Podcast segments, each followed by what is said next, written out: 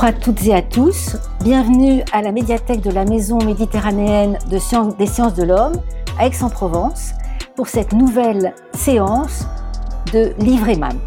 Livre Emam est un cycle d'entretien organisé par l'IREMAM, Institut de recherche et d'études sur les mondes euh, arabes et musulmans, un laboratoire affilié au CNRS et à Aix-Marseille Université. Je suis Sabrina Mervin, directrice de recherche au CNRS à l'IREMA.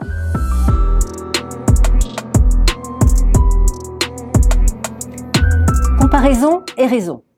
On sait combien comparer peut se révéler fécond et l'on connaît l'utilité d'une étude multisituée pour, ouvrir de nouvelles pistes de réflexion. Mission and Preaching, mission et prédication, paru chez Brill en 2022, s'inscrit dans ce type d'approche. L'ouvrage met en perspective des cas d'études sur le christianisme, le judaïsme et l'islam, entre le Moyen-Orient et l'Afrique du Nord, en considérant la région comme un observatoire central, afin de relever les points de contact, d'échange et de circulation. Une équipe de 13 chercheurs a exploré la manière dont la mission et la prédication constituent des points d'entrée utiles pour apporter un nouvel éclairage sur les dynamiques euh, religieuses, et les transformations sociales de la, du 19e siècle à aujourd'hui.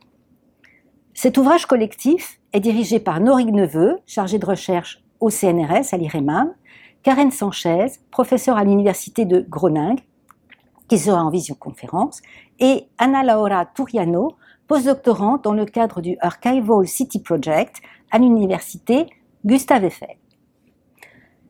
Norig Neveu, mission et prédication est l'aboutissement d'un programme de recherche qui s'est étalé sur cinq ans et qui sont concentrés sur les missions chrétiennes. Alors comment avez-vous décidé d'achever ce programme par un ouvrage qui ouvre la thématique sur deux autres religions, l'islam et le christianisme? Alors effectivement, peut-être quelques mots sur ce programme qui s'appelait Mismo. Euh, donc il y a un programme que nous avons porté pendant cinq ans sur les missions chrétiennes et qui partait en gros euh, de plusieurs constats. D'abord l'idée de s'ancrer dans une bibliographie du renouveau de l'approche missionnaire avec comme idée de regarder sur le temps long l'empreinte sociale des missions au Moyen-Orient, aussi bien auprès des populations chrétiennes que non euh, chrétiennes, donc en particulier auprès des populations musulmanes. Donc c'est l'empreinte à long terme de ces missions euh, sur les sociétés missionnées qui était euh, au cœur de notre intérêt, avec pour idée du coup de dépasser euh, une approche pourtant nécessaire, hein, un peu instrumentale de la mission, comme outil impérial, comme outil euh, euh, utilisé par la puissance coloniale. Donc l'idée était aussi d'aller au-delà de ces chronologies, de proposer, une nouvelle chronologie de la mission, euh, partant donc des États-nations, enfin ou des États en tout cas indépendants euh, et de euh, territoires euh, donc non emprunt ou en phase de décolonisation. D'où le choix, y compris d'une démarche pluridisciplinaire qu'on retrouve dans l'ouvrage, euh, que nous présentons aujourd'hui, la, la, la, temporalité est également euh, la même, et d'où l'idée aussi euh, au, fil et à mesure de nos, au fur et à mesure, pardon, de nos, de nos réflexions qui ont porté sur la question du genre, qui a donné donc lieu à, à la publication d'un, d'un construction du genre émission.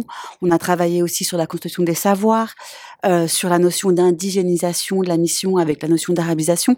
Toutes ces thématiques ont donné lieu à des publications. Et puis, en fait, euh, en travaillant sur cette thématique, ce qui nous est venu à l'esprit, c'est euh, qu'est-ce que la mission a de si chrétien? Est-ce que la mission en tant que telle est, euh, est, est, un phénomène qui est intrinsèquement attaché à la chrétienté, sachant que évidemment c'est un peu une fausse question que je pose puisque des collègues qui travaillent sur euh, l'islam, notamment euh, Matthew Kuiper, a utilisé le terme de missionnaire pour qualifier euh, le phénomène de darwa, donc des phénomènes de prédication au sein de, de, de des mondes musulmans. Donc l'idée de ce, de ce livre vient en fait d'un colloque final c'était le colloque final de clôture de ce programme qui justement euh, se donnait pour idée de ben, euh, décloisonner les approches euh, de ces phénomènes de prédication dont la mission est l'un des l'un des l'un des des une traduction pour essayer de voir si ce qu'on observait ce qu'on avait observé pendant ces cinq ans, trouver des équivalents au sein du judaïsme, de l'islam, et évidemment, bon, l'idéal serait de travailler plus largement, hein, mais euh, c'était, ça nous paraissait déjà fort ambitieux euh, de travailler sur un observatoire euh, euh autour de trois monothéismes, euh, et puis à l'occasion aussi donc de cette publication et puis des échanges qui nous ont rassemblés avec les collègues qui ont porté avec nous ce projet d'ouvrage collectif, on a aussi fait le choix d'agrandir, de faire un déplacement, un pas de côté euh, euh, en termes d'observatoire. C'est-à-dire le programme s'appuyait d'abord sur le Moyen-Orient, et on a choisi d'inclure l'Afrique du Nord, le Maghreb. Alors, ce qui paraît euh, tout à fait naturel, évidemment, hein, les phénomènes de prédication ne s'arrêtent pas aux frontières du Moyen-Orient. Euh, le Maghreb est totalement intégré dans des dynamiques communes. On pourrait dire que l'Afrique ou le continent asiatique aussi, bien sûr. Mais bon, voilà, c'est l'idée de, de lancer une, une, réflexion que nous entendons bien prolonger sur ces phénomènes de prédication. Et donc, c'est voilà une proposition d'une première mise en perspective décloisonnée, euh, connectée sur le temps long de phénomènes de prédication autour donc d'une interrogation sur la forme mission que nous avons essayé de porter et puis proposer du coup dans le cadre de cette, cet ouvrage. Alors je vais me tourner vers, vers Karen justement euh, au sujet de, de la prédication. Qu'est-ce que vous entendez euh, euh, euh dans, dans, ce cadre? Euh, On pense évidemment euh, au judaïsme. Et le premier, dans le premier chapitre du livre, euh, Sébastien Tang pose la question du prosélytisme dans le judaïsme. Euh, alors qu'en est-il? Peut-être qu'avant de répondre sur euh, la notion plus spécifique de prédication, si on essaye de, regarder déjà le, terme plus général de mission, comme on a, on était un, groupe de chercheurs avec des traditions historiographiques différentes, et c'est ce qui a rendu la richesse de la réflexion intéressante parce que quel que soit euh, le milieu historiographique dans lequel on a, réfléchi, euh, on était tous d'accord pour euh, voir que la mission désigne à la fois une, un territoire précis, une action, un état, un mouvement, et du coup, regardant cette espèce d'entreprise qui est conduite par X institutions avec l'idée de diffuser des dogmes, euh, des croyances dans un territoire, un environnement euh, social donné, soit par des individus, des institutions ou des groupes religieux, nous a ensuite poussé à réfléchir à la notion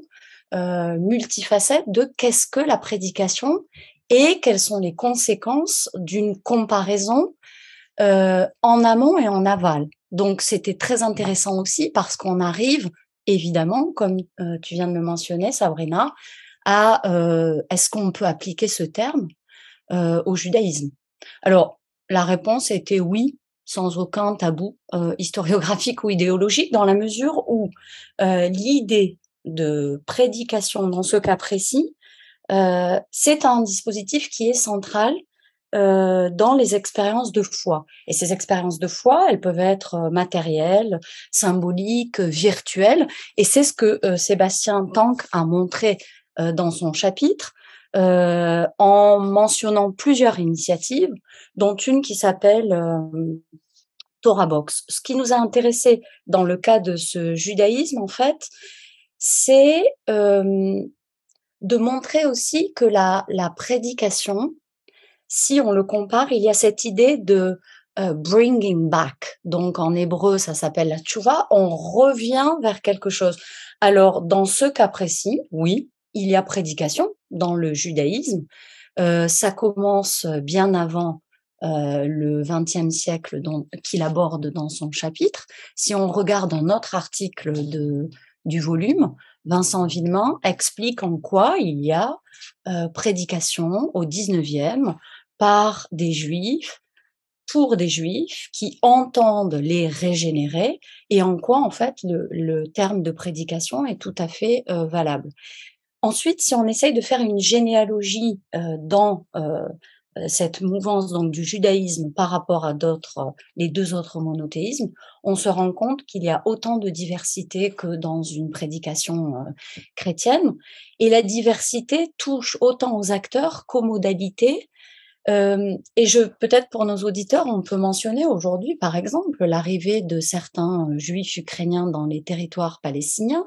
Est-ce qu'il y a une forme de prédication de groupe qu'on peut appeler relevant de la mouvance du Gush Emunim ou des Ateret Kohanim qui colonisent la vieille ville donc de, Jérusalem Complètement, en fait. pas tous, mais on voit le même type d'approche à faire revenir quelqu'un vers un territoire, une croyance, euh, une pratique.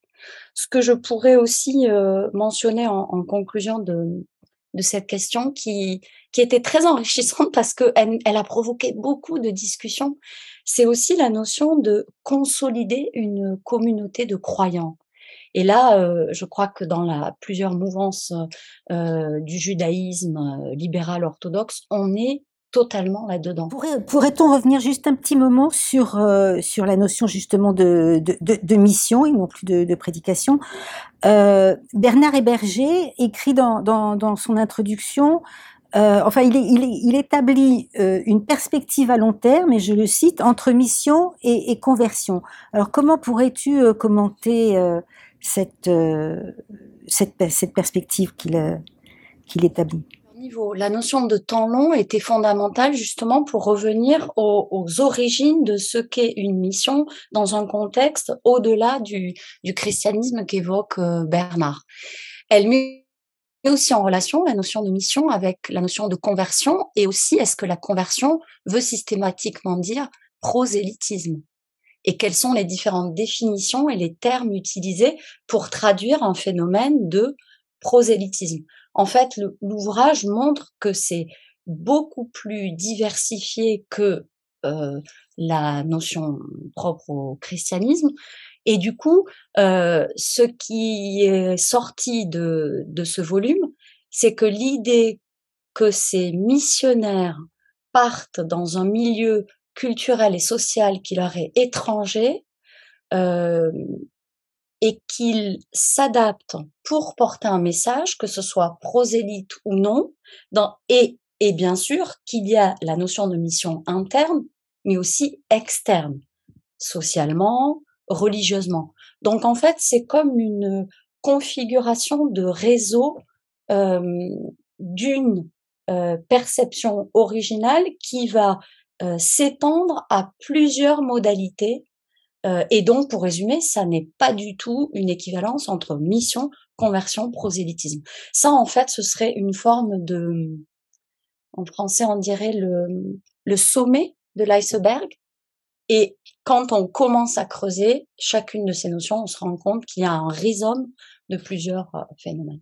Alors Anna Laura, pourquoi et comment cela a fait sens pour vous de réfléchir euh, à ces questions sur cet espace, ces trois religions, et durant cette période, somme toute assez longue, et avec des approches très diverses.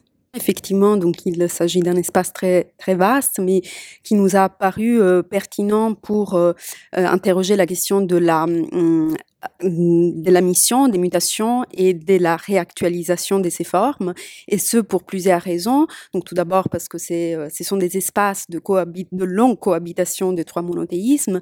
Euh, au 19e et 20e siècle, euh, ce sont des espaces d'élaboration et de réactualisation d'une pensée religieuse réformiste. Or, celle-ci préconise une, une comme, comme, comme l'a dit Karen, une régénération spirituelle qui passe euh, euh, par un retour à l'orthodoxie, à, l'orthopraxie. Et dans ce projet, euh, les renouvellements des modes de prédication est un aspect central. Et puis, aussi donc à l'époque contemporaine, ce sont des espaces où se déploient des projets missionnaires venus d'ailleurs, euh, on l'a évoqué, donc euh, euh, portés par des missionnaires chrétiens et juifs, on pourrait dire, qui s'attaquent en fait aux, aux, minorités, d'abord aux minorités confessionnelles mm, non musulmanes, et, et donc ces projets sont liés en fait à l'essor de, de, de l'impérialisme et Aujourd'hui, ou plus récemment, euh, on peut les mettre en lien avec euh, les mobilités religieuses euh, venues ou issues du, Sud global.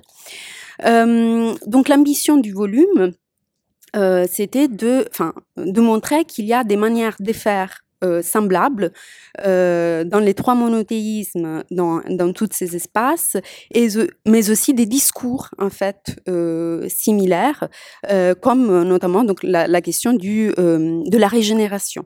Donc il y a des manières semblables de faire le travail missionnaire, de, les faire, de faire le travail de Dieu, pour emprunter une expression de Mir Mariedine dans la conclusion.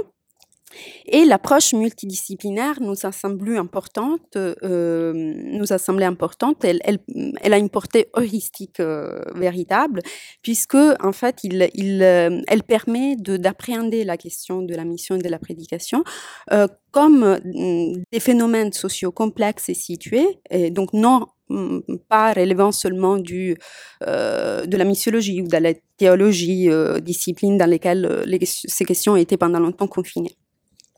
Euh, donc, on est conscient qu'il s'agit tout de même d'un euh, vaste chantier et c'est pour euh, donc cette raison qu'on a décidé de l'aborder mm, par trois entrées euh, donc thématiques qui constituent autant de en fait de, des sections du volume. La question des frontières d'abord la question des acteurs et enfin la question du rapport des acteurs du prêche au pouvoir politique. Donc la question des frontières est centrale à l'idée même des missions comme le montre Bernard Héberger dans la dans l'introduction de la première partie, euh, puisqu'il s'agit de constituer une frontière symbolique en fait dans, dans, la mission. Euh, la deuxième euh, donc section s'intéresse aux acteurs et on a fait le choix de s'intéresser, je dirais, aux acteurs ordinaires du prêche, au-delà des figures les plus connues en fait de, de, des prédicateurs les plus charismatiques. Euh, et on s'est intéressé aussi à leur interaction avec une multiplicité d'autres acteurs étatiques, euh, enfin avec les missionnaires euh, et, et, autres. Et puis enfin, la question donc du rapport aux politiques nous a semblé centrale, puisque en fait c'est des rapports mouvants effectivement qu'entretiennent les acteurs du prêche avec les pouvoirs politiques, et ceci a permis, a permis aux contributeurs de, de, en fait, de questionner, d'interroger la question des de la réconfiguration des acteurs euh, euh, des espaces du, du, prêche euh, dans son articulation avec effectivement le, les, les, pouvoirs, les instances étatiques. Ce travail collectif a, a constitué une sorte d'observatoire des changements, transformations, réinventions des missions et des prédications. Est-ce que tu peux nous en dire plus sur cet aspect? Ça a été un espace d'observation en fait de tendances qui sont propres à la religiosité euh, contemporaine euh, et donc qui n'intéressent pas que l'espace euh, du Moyen-Orient, de l'Afrique du Nord. Donc tout d'abord, ce qu'on a pu observer, c'est le changement de paradigme donc de, de la mission. On est passé en fait d'une idée de en fait de voilà de, de prosélytisme euh, à une idée de compréhension de l'autre puis de euh, euh, témoignage hein, du moins pour ce qui est de la mission euh, catholique. Et là je rappellerai l'importance du concile Vatican II pour euh, en fait cet aggiornamento de la pensée de, de la pratique missionnaire. Et ceci s'accompagnait d'un processus Norig l'a évoqué d'indigénisation d'arabisation dans le cas du Moyen-Orient, d'Afrique du Nord, des, euh, du personnel de, la mission et de la consolida consolidation des églises locales. Euh, à cela, donc, euh, euh, ce sont des, des, dynamiques qu'on peut observer aussi dans d'autres mouvements euh, qui ne sont pas chrétiens. Gabriel Inger, dans le volume, a étudié le mouvement euh, donc Gulen, fondé par Fétula Gulen, qui a ouvert des écoles en Afrique subsaharienne, pas, pas que. Et donc là, en fait, au centre de la mission, c'est pas la question du, du prosélytisme, mais la question de l'exemplarité, tamsil en arabe, donc euh, qui, est, qui est centrale. Euh, alors, à rebours aussi d'une idée d'un déclin de la mission euh, après euh, les décolonisations, on constate au contraire une vitalité, une vigueur en fait de la mission un un exemple euh, en fait les voilà un exemple l'offensive évangéliste euh, euh, en Turquie étudiée par Armand Aupier ou encore l'exemple du judaïsme français étudié par Sébastien Storper Storper qui montre comment le consistoire central de France donc l'instance principale du judaïsme français est passé à partir des années 80 d'une logique de représentation donc des, juifs français, à une logique de mission visant à réjudaïser les juifs de France. Donc on le voit bien, en fait, la mission se réinvente, euh, se réactualise selon euh, les circonstances euh, politiques et sociales. Euh, et euh, donc, c'est aussi des nouveaux espaces qu'elle investit. Euh, donc, les, les, les, les historiens de, du phénomène missionnaire au Moyen-Orient ont montré comment enfin, le, la plupart du travail missionnaire s'effectue dans les écoles, dans les dispensaires, dans, dans les hôpitaux. dans le volume, la prédication se déroule dans d'autres espaces encore. ce sont les espaces associatifs, des ONG. Euh, par exemple. Et donc, les, euh, les contributeurs se demandent si euh, cela ne représente pas une continuité de la mission sous d'autres formes. Et aussi une autre question, c'est la question des supports de la prédication et de leur euh, modification au fil du temps. par exemple, les, les euh, les outils numériques, les sites internet ou encore euh, euh, les télésatellitaires montrent bien en fait les potentiels de l'évangélisation. et ça, c'est une question donc celle de la matérialité, de la dématérialisation du prêche qui est revenue aussi euh, dans, donc, dans les discussions. Et, euh, et enfin, et je, je, terminerai là-dessus, euh, c'est aussi la, la, la, hum, question des continuités de la mission que, qu'on a pu observer, au-delà des réactualisations et des réinventions. Et, donc, parmi ces permanences, c'est l'idée même donc de régénération qui euh, semble transversale aux, trois monothéismes au, fil du temps. régénération, que ce soit euh, à la fois donc dans les hum, efforts de conversion euh, de groupes euh, autres, ou bien euh, dans euh, les efforts visant à ramener en fait vers les centres des groupes qui sont jugés comme étant égarés. Alors la deuxième partie du livre accorde une place importante aux négociations et aux transactions. Karen, avec qui négocient les acteurs de la prédication dans les cas présentés, l'État, les autorités religieuses, les fidèles, les autres religions? on a d'eux comme des professionnels de la négociation dans le volume. Alors, ça agit à plusieurs niveaux et avec euh, plusieurs partenaires. Bon, la première étape de ces négociations, c'est l'établissement d'une mission elle-même, en fait. Comment un, clerc ou un, groupe de clercs euh, étrangers, bon, porteurs de, représentation, euh, de pratiques, s'installe, s'implante en terre de mission. Ça, c'est la première des, négociations. Le type d'opportunité ou de difficulté matérielle euh, qu'ils rencontrent sur place. Dans leur relation avec les différents publics, mais aussi leur propre hiérarchie religieuse. Donc, les modalités de la présence sont renégociées quasiment au quotidien, et ça, on le voit grâce à, à l'immense richesse des sources missionnaires qui sont très, très diversifiées, quelle que soit la religion qu'on considère. Anna Laura a parlé des écoles. L'offre éducative des institutions d'enseignement quelle qu'elle soit, fait l'objet aussi d'une négociation à plusieurs niveaux. Ce qui nous a aussi fasciné, je pense à l'article de Naïma Bourras sur les femmes prédicatrices, euh, par exemple, c'est la, notion de normes euh, sociales relatives au genre. Et ça, c'est quelque chose dont on a beaucoup discuté parce que, évidemment, historiographiquement, on a on avait en tête les articles de Hélène Mur-Vandenberg qui a prouvé en fait que déjà au 19e, ces négociations sont fondamentales pour les femmes.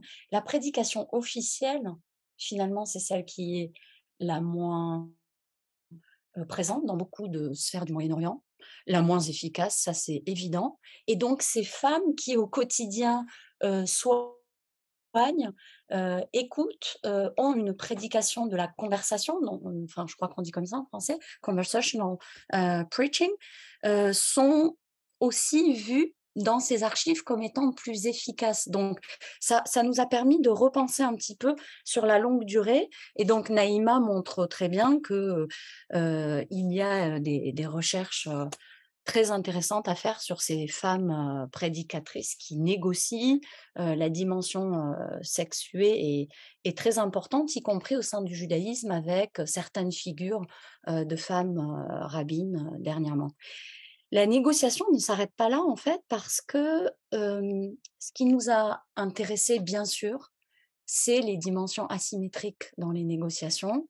Et même même si ces pouvoirs sont asymétriques, bon, on a toujours été fasciné par les missionnés, bien sûr. Et comment accéder à ces missionnés et ce qu'ils en pensent et le fait qu'ils sont absolument pas des récipiendaires passifs. Donc la négociation, elle se fait aussi à ce niveau-là, sans passer par une approche très réductrice de offre et demande, évidemment. Anna Laura, l'État peut être commanditaire euh, ou à l'inverse, euh, la prédication peut relever du militantisme ou bien peut être euh, perçue comme telle. Est-ce que tu pourrais élaborer un peu sur, sur ce sujet? C'est la, la, question, le thème central donc de la troisième partie du volume, qui s'attache à montrer euh, les rapports variables de la prédication, donc la sphère politique, depuis l'époque ottomane jusqu'aux après-révolutions, donc euh, dans le cas tunisien et égyptien. Euh, alors, il est vrai que les, projets missionnaires peuvent être impulsés donc d'en haut, dans un effort de centralisation et de contrôle. L'exemple de, de l'État ottoman étudié par Nechati Alkan dans le volume le montre bien. Euh, L'État ottoman entreprend de convertir au sunnisme des groupes musulmans euh, hétérodoxes, dont euh, notamment les Alevis, et, il envisage pour cela la création d'une société missionnaire qui partirait prêcher aux quatre coins de, l'Empire ottoman à, ces, à ces groupes.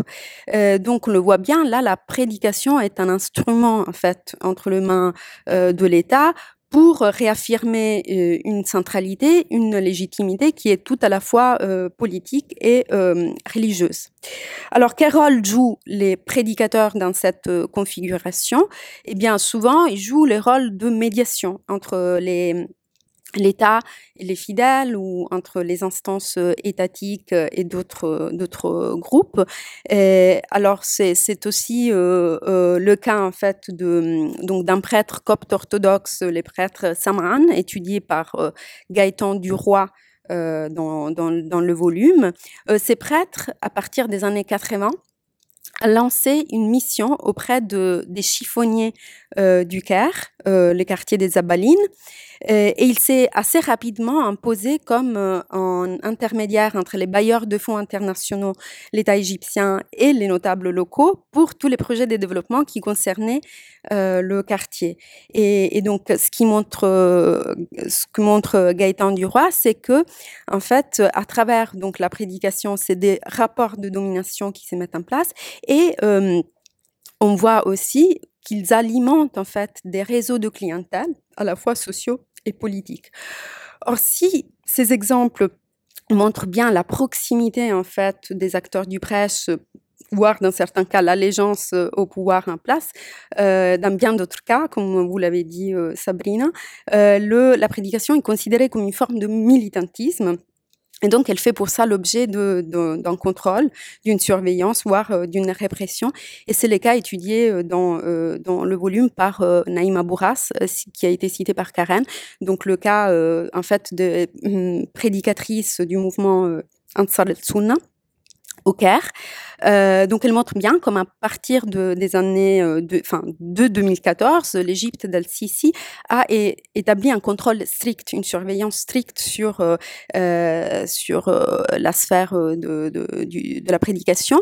Et à travers notamment l'imposition d'une censure euh, sur les sermons euh, du vendredi et la mise en place d'un dispositif d'accréditation euh, pour en fait prêcher et enseigner dans les mosquées.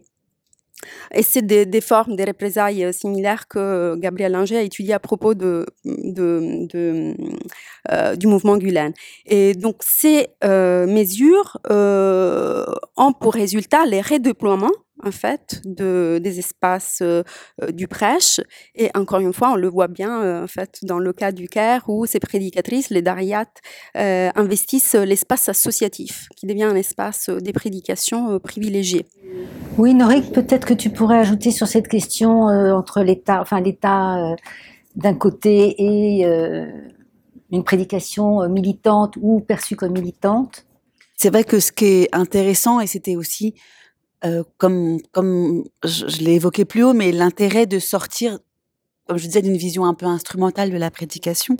En fait, en sortant de l'idée que l'objet mission ou prédication est intrinsèquement lié à une politique d'État, on se rend compte qu'on a une multiplicité de pratiques et de catégories qui sont imposées par l'État ou non, tout à fait intéressantes et en fait qui font et structurent le champ religieux. Et c'était l'envie ou l'intérêt de partager ces contributions, alors très diverses, intrinsèquement incomplètes parce qu'il y a énormément d'autres cas d'études qui auraient pu être mentionnés euh, et travaillés. Mais euh, euh, peut-être donc pour évoquer quelques grandes lignes, mais c'est vrai qu'on voit qu'on a un État qui peut être porteur de mission ou missionnaire ou de prédication. Euh, ça, c'est euh, tout à fait révélateur. Moi, peut-être pour des cas d'études que je connais un petit peu mieux, mais quand on voit l'État jordanien qui développe des projets de lutte contre la radicalisation, on voit qu'il y a à la fois une définition de ce qu'est un islam officiel ou euh, ce qui pourrait être euh, dans le cas de de d'autres euh, d'autres puissances coloniales ou autres, une religion d'État ou, ou, des choses comme ça. Mais on, on voit aussi que ce qui se dessine en creux, c'est la question de l'altérité et qui sont ces autres euh, contre lesquels finalement il faut mener une politique publique du religieux.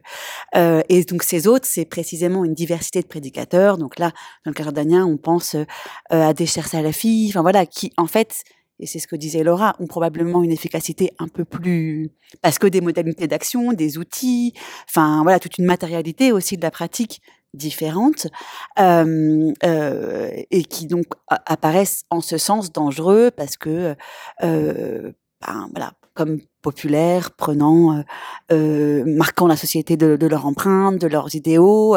Alors dans tout ça, ce qui se pose aussi, c'est à la fois, et on le voit, un cadre national qu'on est obligé de considérer. Euh, je pense à d'autres exemples, mais si on prend l'exemple de la mission chrétienne, on voit très bien qu'elle est intrinsèquement liée a une dimension transnationale, qu'elle soit protestante, catholique, orthodoxe, même si on la connaît moins. Euh, que ce soit euh, les missions euh, euh, orthodoxes russes dont a parlé euh, Elena dans d'autres contextes, ou les missions protestantes norvégiennes, américaines. En tout cas, on a des missionnaires qui circulent, femmes et hommes, à l'échelle internationale, et puis un cadre. et c'est l'intérêt, je pense, aussi de travailler sur le cadre postcolonial. Si on prend l'Égypte de Nasser, euh, la politique de l'État vis-à-vis des missionnaires rebat complètement les cadres des possibilités, les cartes des possibilités de la mission. Les missions se prolongent, elles se refont. On va s'appuyer sur de nouvelles figures missionnaires qui peuvent être justement des figures indigènes, locales, arabes, pour négocier. On en revient à la négociation aussi. Qui négocie euh, avec euh, avec qui? Donc, en fait, voilà, on voit que cette, dynamique transnationale, euh, elle est, elle est au cœur et ces circulations, elles sont au cœur des négociations avec différents acteurs, euh, dont l'État est un acteur central, mais pas unique, quoi, en gros. Alors, la conclusion du livre d'Emir Mayadine et Katia Loisevin euh, commence par raconter le synopsis du livre Silence de Martin Scorsese sur des missionnaires euh, jésuites euh, dans le Japon du XVIIe siècle pour brosser un portrait idéal, euh, héroïque du missionnaire. On débouche ainsi à la fin de cet ouvrage sur les questions de l'éthique et de l'économie de la morale. Alors Norig, qu'en est-il? Alors je vais essayer de retranscrire cette très forte, je crois, conclusion qui nous est proposée par nos deux, collègues, euh, en repartant du coup effectivement de l'exemple filmique hein, qui propose. Et, et je pense que de fait, on a tous ces images dans différents contextes, mais de prédicateurs, de missionnaires qui sont quand même des figures, y compris reprises dans la littérature, euh, euh le, la, la, filmographie. Donc, euh, c'était très intéressant, je pense, de repartir aussi de cette banalité de la figure missionnaire pour rappeler à quel point la question de l'économie du don, notamment du don de soi, euh, de la perte de soi et par le sacrifice en fait euh, euh à Dieu, est au cœur de, en gros, l'esthétique notamment chrétienne, mais pas que, et comment du coup, à partir de ça, le travail missionnaire est vécu, perçu euh, pensée comme une lutte salutaire, d'abord contre soi, mais cette lutte salutaire qui se fait contre soi, c'est aussi une lutte pour, en quelque sorte, la conquête dans le monde spirituel. Et cette conquête dans le monde spirituel euh, induit qu'il y a un autre, du coup, un autre qu'il faudrait polisser, transformer, euh, euh, réformer quelque part.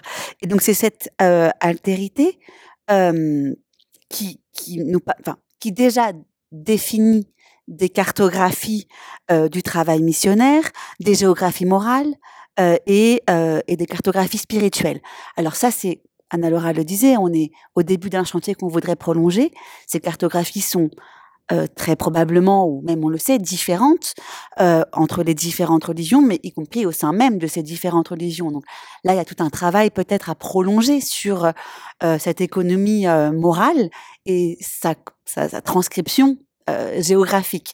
Ça, ce serait, ce serait tout à fait passionnant de, de, de, le faire. Et puis, qui dit travail missionnaire comme travail de Dieu induit aussi, et c'est ce que proposent nos collègues, et puis on, on, on voit qu'en fait, il y a, y a toute cette, quand même cette discussion au sein de l'ouvrage des typologies de ces missionnaires. Donc, euh, ils proposent des typologies, le missionnaire pressé, le, le missionnaire bureaucrate, le missionnaire, les missionnaires crieurs, qui sont tout à fait intéressantes.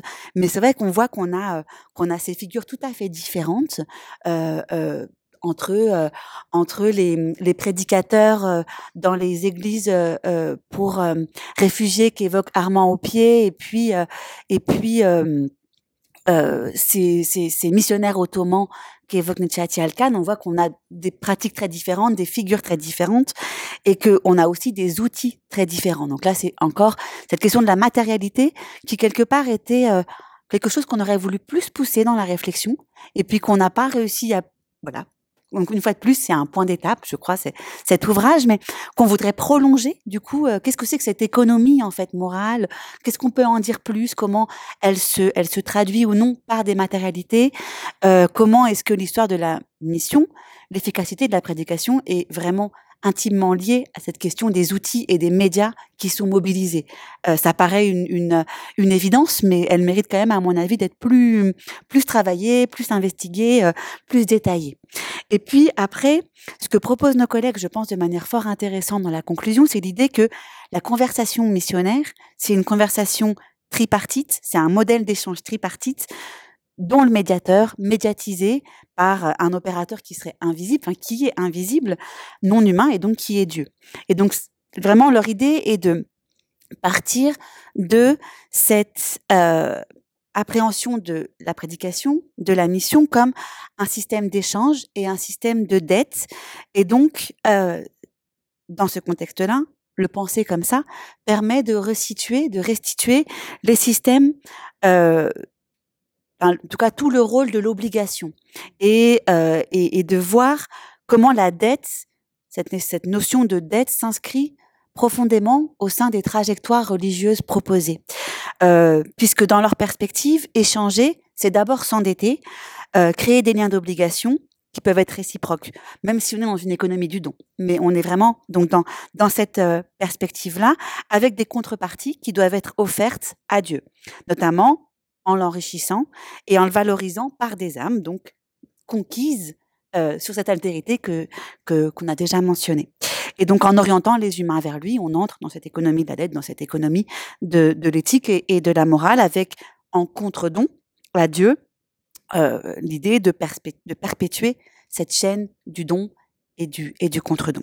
Donc voilà, donc en gros, ce que posent là encore nos collègues, c'est l'idée que les missionnaires peuvent être euh, considérés comme des petits courtiers, des petits courtiers de la grande dette divine, ce que je trouve vraiment intéressant comme idée et, comme, notion, et que en gros, euh, le missionnaire donne sans rien recevoir, puisque son débuteur, son débiteur compte sur le fait que Dieu rendra, donc dans un au-delà euh, promis. Et donc, dernière petite, enfin, dernier élément, je pense fort de cette conclusion, qui qui met vraiment là encore ouvre des pistes pour la suite et puis met très bien en perspective aussi ce qu'on ce qu'on voulait dire des, différentes contributions de de l'ouvrage, c'est euh, l'idée qui évidemment est au cœur aussi de notre réflexion, l'idée que euh, cette dette, donc cette, cette, cette prédication, ce, ce, fait missionnaire, euh, est significatrice de pouvoir. Et ça, évidemment, que l'idée n'est pas de gommer les relations dans l'ouvrage, les relations de pouvoir qui sous-tendent euh, l'action missionnaire et, euh, et, et, la prédication. Et donc, euh, l'idée donc, est de concevoir la, la, la, la, mission, la prédication, comme une tentative de, de soumission, d'où le fait que euh, il a souvent été assimilé à cette idée donc euh, de dynamique coloniale et impériale parce qu'elle est régie par ces euh, par ces dynamiques de pouvoir, mais que en fait ce processus de cette dynamique de pouvoir tient à un processus d'accumulation de richesses euh, pour un avenir plus lointain et donc d'accumulation de richesses pour un dieu dans le cadre d'un processus de répétition d'action qui implique donc de recevoir, de donner comme en gros un service total au service de, Dieu. Voilà. Donc c'est euh, c'est cette, euh, cette, cette appréhension là, cette, cette euh, de cette manière là que, que nos collègues ont, je pense, très habilement euh, euh, proposé de, de, revoir ou de voir, de lire l'ouvrage à l'aune de cette question de l'éthique et, de l'économie euh, morale. Est-ce que l'une de vous, Anna Laura ou bien euh, Karen, euh, voudrait réagir là-dessus? Est-ce que, est-ce que vous avez aussi quelque chose à, ajouter sur les pistes qui seraient ouvertes euh, par ce travail?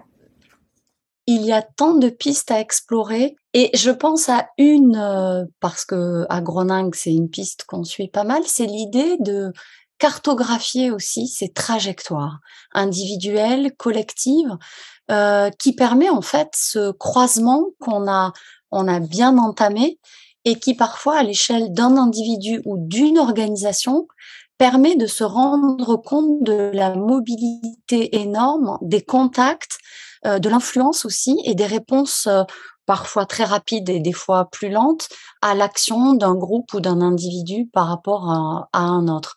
Donc on a on a eu cette idée, mais je crois qu'on a commencé à discuter beaucoup au niveau du vocabulaire quand on a et en fait on y est revenu. Donc à la fin de ce processus, on s'est posé beaucoup de questions sur comment se déclinent certains termes et comment on peut les comprendre dans un contexte précis avec une idée, euh, je dirais un souci d'approche conceptuelle et de d'outils de, référence euh, qui nous permettraient, comme l'a dit Norig euh, au début de son introduction, d'essayer d'y voir pas un modèle, on n'a pas eu ce terme en tête, mais d'essayer de tester dans d'autres euh, contextes hein, géographiques, euh, religieux.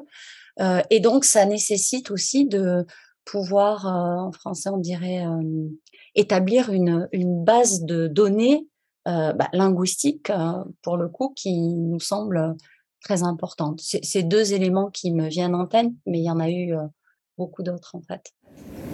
Merci. Oui, Anna Laura.